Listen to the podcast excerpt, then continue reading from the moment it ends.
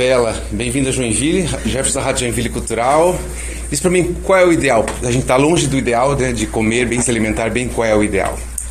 Bom, estamos longe, mas podemos chegar bem perto. Eu acho que para todo mundo ter comida de qualidade na mesa, a gente precisa de uma é uma iniciativa coletiva, né? A gente precisa do poder público, do poder privado, da consciência das pessoas para quererem também se alimentar de forma mais saudável, entendendo que o que a gente coloca para dentro tem uma, um impacto muito grande no meio ambiente, na sociedade como um todo. Então, eu acho que é, eventos como, como esse, que trazem uma consciência muito grande para as pessoas, é, são super importantes para a gente poder disseminar aí a alimentação saudável e pressionar também o poder público para que a gente não tenha só comida na mesa das pessoas, mas comida de qualidade. Bela, você a tua formação toda, né? Eu chamo Rodrigo, sou assessor de imprensa, é, escrevo para revistas, enfim. Você se formou em Nova York, Estados Unidos, veio para o Brasil, é, você acha que o Brasil tem essa estrutura da comida orgânica? Que você foi uma das precursoras, na verdade, né? Desde programas culinários do GNT, agora tá lá no, no programa Saia Justa, mas antes disso já fazia um trabalho muito forte com restaurante, enfim. Como é que você vê a situação hoje dessas grandes cidades? Você também incentivava muito plantar em espaços que estavam lá, né? Deus dará. Como é que você vê isso hoje? A gastronomia né, orgânica, a comida orgânica, acessibilidade, também lá a ocupação 9 de julho, você esteve muito presente. Uhum. Como é que você vê isso fora das grandes metrópoles, né? Que aqui nós, é a maior cidade de Santa Catarina, mas estamos distantes dessa realidade, né? Bom, a gente tem muito trabalho a fazer para hum, incentivar tanto a produção quanto o consumo de alimentos orgânicos, porque o Brasil, a gente sabe, é um grande produtor de comida, porém não necessariamente comida que vai parar na mesa das pessoas. É, a gente tem um, um agronegócio muito forte que trabalha muito, é muito dependente de insumos químicos, né, agrotóxico. Então é uma, é uma máquina que uma coisa alimenta a outra. Então a gente precisa muito romper esse padrão, romper esse ciclo e mostrar para as pessoas que para a gente ter é, comida saudável na mesa das pessoas, que é o que a gente precisa, é, a gente precisa ter uma terra saudável, né, uma terra que não seja envenenada, que não seja devastada. Então é, voltando, eu acho que é um trabalho muito coletivo, né? Desde pegar um terreno baldio, fazer uma horta urbana, é, plantar no que seja no vasinho de casa, é, espalhar sementes por aí, mas ao mesmo tempo é, fomentar uma transição agroecológica dos pequenos produtores e dos grandes também, né? Então acho que esse é o, o, o objetivo e é, sem deixar para trás a consciência de cada, de cada consumidor. Né? Eu falo sempre que quem pode fazer uma opção uh, orgânica, saudável, que, que faça, né? Porque isso estimula muito é, e, faz, e faz com que aos poucos a gente consiga democratizar essa, essa alimentação. Mas eu acho que hoje em dia está tá melhorando, a gente está chegando lá, as pessoas estão mais conscientes, tem mais feiras orgânicas, tem mais Ministério mercados orgânicos. Agora, né? Ministério, é, Ministério do Meio Ambiente fazendo um ótimo trabalho de desmatamento na, na Amazônia, caiu 42% nesse primeiro semestre, o que é um grande avanço. Então, temos uma, uma equipe com vontade de fazer acontecer a mudança. Cela, Sabrina da NSC aqui.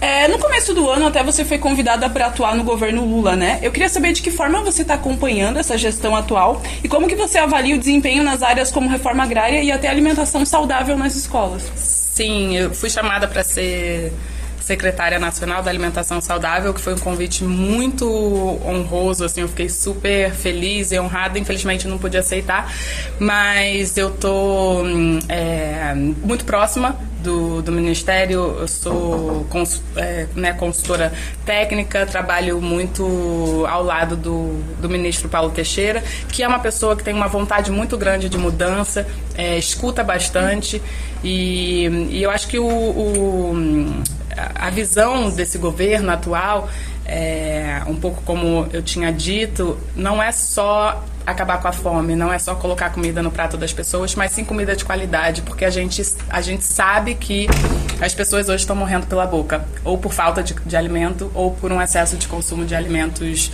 né, ultraprocessados. Então,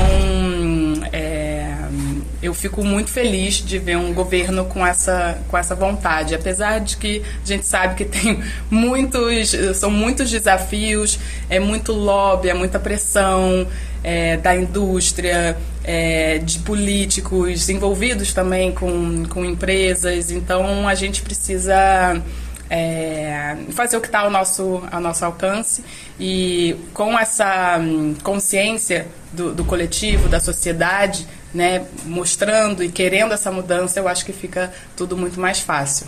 Obrigada. Que que é... Pode ir. Bela Gil, tudo bem? Muito obrigado. Eu sou o Cirilo. Eu queria, numas outras entrevistas, você falou que para ter alimentação saudável precisa de planejamento. Precisamos ser conscientes. Sim, é, quando eu falo que a gente precisa de planejamento é porque a, a comida saudável, basicamente, é aquela comida feita por alguém. É uma uhum. comida de panela, é uma comida caseira, ou uma comida servida num restaurante, mas de qualidade, feita por pessoas. Uhum né? E isso requer trabalho. Então a gente fala muito de cozinhar. Eu que tive por muito tempo à frente de programas de culinária, adoro, acho maravilhoso, mas não dá para romantizar porque não é um uhum. trabalho fácil. Sim. Né? Cozinhar dá trabalho, requer planejamento, organização. Então a gente precisa, nesse sentido, sim, para ter uma alimentação saudável, a gente precisa se organizar nessa microescala familiar. E quando a gente fala de um país, a gente precisa se organizar numa macro escala, né? É política, com políticas públicas que fomentem esse tipo de produção, distribuição e consumo. Então a gente precisa de um sistema alimentar saudável, que infelizmente hoje não é o caso na grande parte é, do país, mas a gente está lutando para que seja. o trabalho não para. é, Bela, eu sou Isabel, repórter do Jornal Município Joinville. É, na toada desse teu novo livro, né, tu fala bastante sobre alimentação e o feminismo. É, na tua perspectiva, qual que é o papel da mulher atualmente nessa transformação, né, em rumo à sustentabilidade alimentar? Bom, a mulher ela tem um papel muito grande ainda, muito forte. Uh, só que eu não gosto de colocar todo o peso ainda em cima da mulher, porque a gente tem uma carga muitas vezes dupla, tripla de trabalho e uh, a gente falar que os nossos filhos não comem bem por causa da gente ou por causa da mulher que está em casa à frente ali de todo o planejamento, toda a organização, eu acho que é muito triste. Assim, a má alimentação no Brasil é um, é um problema estrutural. Então a gente não pode resolver isso de uma maneira individual. A gente precisa dar às pessoas a possibilidade, a oportunidade de fazer esse tipo de mudança. E claro que a mulher tem um papel super importante porque ainda hoje é, são, são elas, somos nós que estamos muitas vezes à frente dessa questão é, da organização alimentar, principalmente, né, das, das crianças. São as mulheres que chefiam né, cada vez mais as, as casas.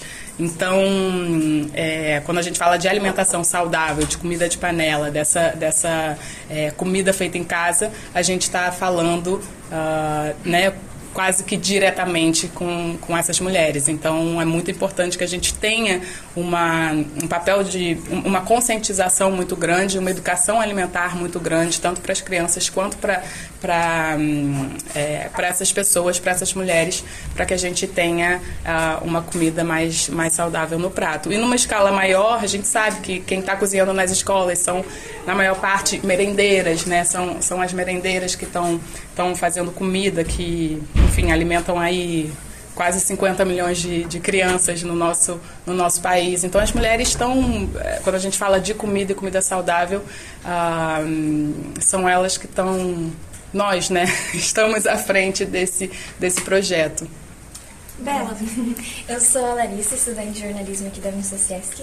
Que bom ter você aqui conosco hoje. Obrigada. E a minha pergunta é sobre, geralmente os produtos processados, né, que a gente consome, eles são mais acessíveis por ser mais em conta.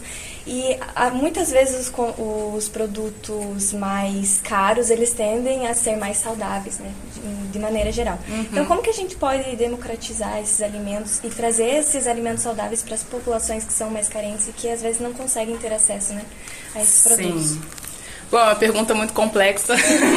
Ela parece simples, mas a solução é, é, muito complexa porque, exato, precisa de muitos atores assim para uhum. que isso aconteça. Quando é, você diz sobre a democratização desses alimentos, é importante que as pessoas entendam por que, que um alimento ultraprocessado é muito barato. Ele é, ele é o, o valor dele, o preço dele é, é muito falso, né? A gente ali dentro de um pacotinho de, de produto ultraprocessado, a gente não, não valora ainda toda a exploração ambiental, a exploração social, humana é, que esses alimentos um, utilizam, se utilizam para para chegarem na, na mesa né, ou na prateleira do supermercado com um preço muito, muito baixo. Hoje a gente sabe que é, o Brasil dá de isenção fiscal para o setor de agrotóxico quase 30% é, de isenção. A gente deixa de arrecadar 10 bilhões de reais por ano para os cofres públicos para incentivar uma produção à base de monoculturas com sementes transgênicas, com agrotóxicos. Então, que são né, a, a base dos ingredientes dos produtos ultraprocessados, soja, milho, trigo, cana-de-açúcar. Então, esses alimentos eles já saem é, na, ali na, na, largada com uma é, com um custo muito mais baixo. Uh, e é, é, triste porque é uma, é uma isenção que né, todos nós uh, contribuímos e, e, e, pagamos por isso. Né? Fora todo as outras questões tributárias, né? A gente aqui, cada pessoa aqui dá 21 centavos para uma latinha de refrigerante ser é, feita e produzida. Então, é muito. Essa lógica tem que mudar para que a gente consiga entender que um tomate orgânico vale exatamente aquilo que ele, que ele é. Ele não é mais caro, é porque o ultraprocessado é falsamente barato. Essa que é a questão. Temos mais duas perguntas para encerrar, da Rose e da Águida. Tá bom. Uhum. Oi, Bela, Rosilene Bejarano, Viver Santa Catarina. Eu tenho acompanhado bastante o teu trabalho e vejo que você faz uns alimentos que curam. Não só cura a saúde, como cura a alma. Não seria interessante também trazer é, toda essa bagagem para uma TV aberta, para que muitas mãezinhas pudessem estar te acompanhando? A gente torce por isso, né? Fala para mim um pouquinho assim, é, se há essa possibilidade. Bom, a possibilidade sempre existe, a vontade também, eu acho muito interessante é, como o meu trabalho tem repercutido ao longo desses anos para hum, essa consciência coletiva de que a gente né, precisa é, ou deve, poderia se alimentar melhor para ter uma vida melhor. Eu sempre falo, né, que a gente, eu não como bem, eu não quero me alimentar bem hoje para viver 100 anos, 130 anos. Eu quero viver bem o hoje, né? A gente busca esse bem-estar diário através da, da alimentação, com essa consciência de conservação do meio ambiente e tudo mais. Mas, um, então, assim, as portas estão, estão abertas. Uh, vamos ver. A questão é que existe muito muito conflito, né? Muito conflito também de, de interesse, porque a saúde tem uma jornalista que eu adoro, Exatamente. a Sônia Hirsch, ela fala bastante. A saúde ela é subversiva porque ela não dá lucro para ninguém. Então a gente precisa trabalhar com esse, né, com esse lado também. Então, mas estou aberta, acho importante e, e que bom que mais pessoas também tenham essa vontade e busquem por, essa, por esse tipo de alimentação. Sem dúvida. Obrigada. Oi, Bela, eu sou a Ali Lobo. A minha pergunta é mais pontual, é mais uma dúvida assim, ó. É, você que já né, morou fora, por que, que o nosso trigo é tão diferente do trigo europeu e americano? Que a gente vai para lá, come uma pizza, come um, né, qualquer coisa com massa, um macarrão e a gente não fica pesado, se sente super bem. Bom, porque o trigo daqui já foi muito modificado, a gente usa também é, né, o, o, trigo agora é, transgênico, para além de, de tudo, um, é, tem muito, muito agrotóxico. Então, o trigo utilizado nem todos, mas assim, a maior parte deles da, do trigo europeu é, é um trigo menos modificado, é um trigo mais ancião, é, que a gente consegue digerir de uma maneira muito mais, muito mais fácil. Mas o, o, o problema que a gente tem com, tanto nos Estados Unidos quanto aqui no Brasil, com o trigo, é, com o, os insumos químicos uhum. que são utilizados na, na, produção na, na, produção, na plantação do trigo. E aí isso faz com que acabe final, a né? nossa, né, acaba com a nossa flora intestinal, uhum. que faz com que a gente não consiga digerir bem esse trigo, trazendo problemas como intolerância e alergia. Uhum. Então, é, o problema não está no trigo em si só, mas também no que colocam, né? Quando a gente pensa numa comida, uhum. a gente não está comendo só trigo, é trigo é, mais sim. 300 uhum. uh, componentes químicos que não estão lá escritos na, na embalagem, infelizmente.